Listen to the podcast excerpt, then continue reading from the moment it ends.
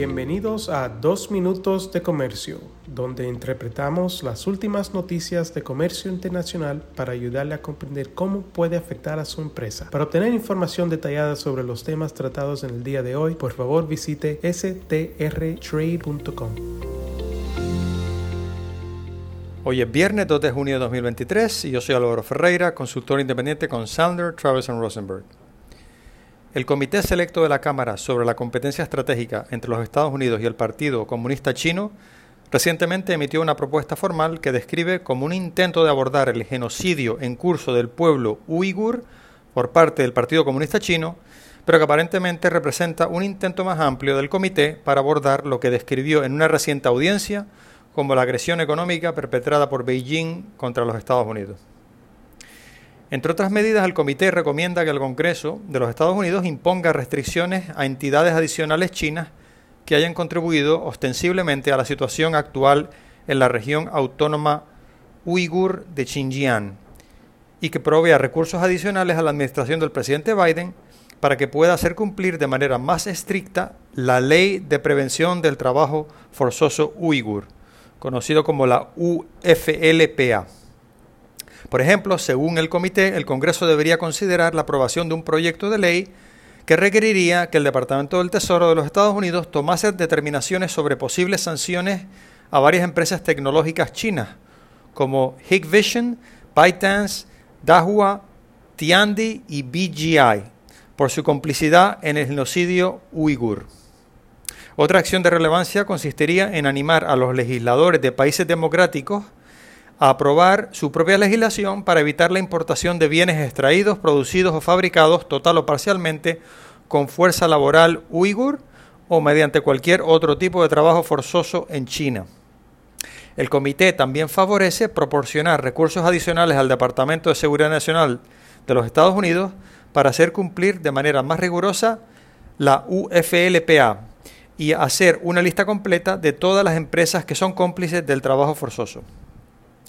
Otra medida consistiría en solicitar a la administración del presidente Biden que amplíe la lista de entidades de la UFLPA para incluir empresas de China tanto en Xinjiang como en otras regiones con vínculos con el trabajo forzoso.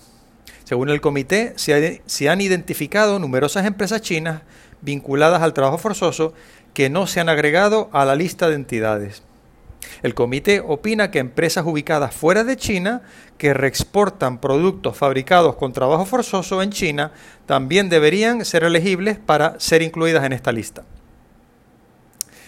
Además de todo esto, el comité también recomienda que el Congreso reduzca el umbral de minimis actual para las importaciones de bajo valor, con un énfasis particular en adversarios extranjeros de los Estados Unidos como China.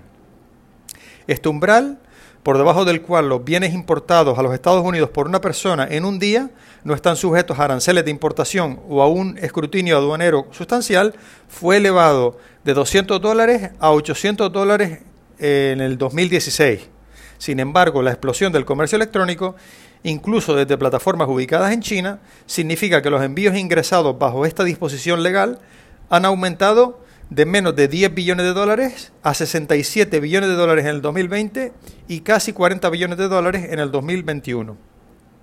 El comité afirma que aprovecharse del umbral de minimis puede ser una ruta principal para la evasión de las disposiciones de la UFLPA por parte de plataformas chinas como Shein y Temu. El comité no propuso un umbral de minimis específico, lo que significa que los legisladores en teoría podrían optar por revertir el aumento del 2016, elegir un umbral completamente diferente, mantener el umbral actual pero con restricciones para los adversarios de los Estados Unidos o reducir el umbral actual con restricciones para los adversarios de los Estados Unidos. Todo esto significa que eh, se puede adoptar una propuesta legislativa que afecte solo a China y a los adversarios eh, de Estados Unidos o algo que afecte a China pero también a los demás países, incluso socios de los Estados Unidos.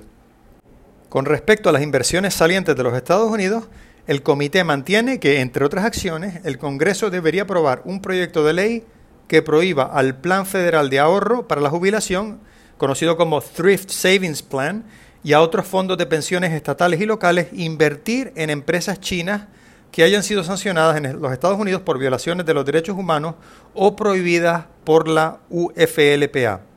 y que también considere legislación que extienda dichas restricciones a los fondos privados de pensiones. El comité señaló que sin legislación específica que prohíba a los fondos de pensiones invertir en entidades problemáticas chinas, los administradores de dichos fondos no tienen la obligación de considerar cuando realizan una inversión si una empresa es cómplice de las políticas del Partido Comunista Chino. En Sandler, Travis and Rosenberg seguiremos monitoreando este tipo de iniciativas legislativas muy de cerca y mientras tanto aprovecho esta oportunidad para enviarles un muy cordial saludo y desearles un muy feliz fin de semana. Con profesionales en nueve oficinas, Sandler, Travis Rosenberg es la firma de abogados más grande del mundo dedicada a asuntos legales de comercio internacional, aduanas y exportación. Este podcast es exclusivamente para fines informativos y no constituye un servicio legal. La contratación de un abogado es una decisión importante que no debe estar basada solamente en publicidad. Pídanos que le enviemos información gratuita por escrito sobre nuestras cualificaciones y experiencia. Envíenos un correo a strespanol.strtrade.com.